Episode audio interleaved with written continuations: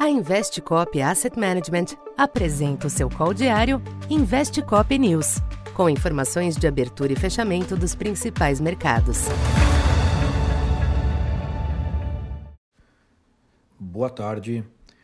Eu sou Silvio Campos Neto, economista da Tendências Consultoria, empresa parceira da Investcop. Hoje, dia 17 de maio, falando um pouco do comportamento dos mercados nesta quarta-feira.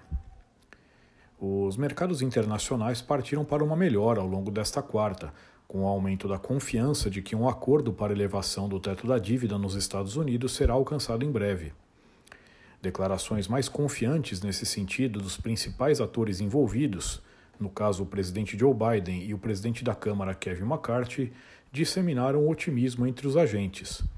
Com isso, os índices nas bolsas em Nova York exibiram ganhos acima de 1%.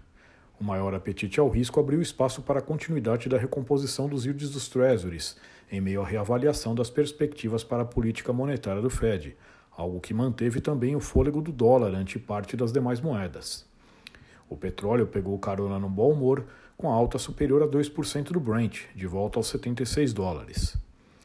Aqui no Brasil, a melhor externa ajudou a reduzir as pressões observadas pela manhã em câmbio e juros. O dólar chegou a uma máxima de 4,97, mas reverteu a tendência até o fechamento em 4,93, leve queda de 0,17.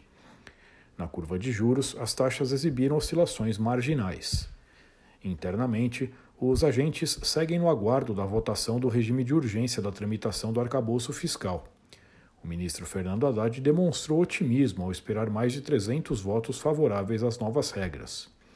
O esperado avanço do assunto tem contribuído com o clima local ameno. Já o Ibovespa se recuperou após a queda de ontem, ajudado por bons ganhos da Vale e siderúrgicas após mais um dia de alta dos preços do minério de ferro na China. As ações da Petrobras, por sua vez, cederam no rescaldo das mudanças da política de preços.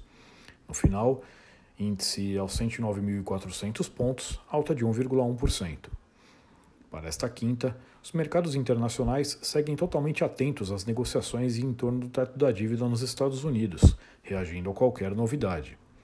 Na agenda, será importante monitorar a evolução dos pedidos de auxílio-desemprego no país, após uma sequência de altas que podem indicar um esfriamento do mercado de trabalho, com implicações sobre as perspectivas para a política monetária. Nesse aspecto, declarações de dirigentes do Fed merecem atenção. Nas bolsas, o balanço do Walmart pode pesar de olho nas projeções para o consumo.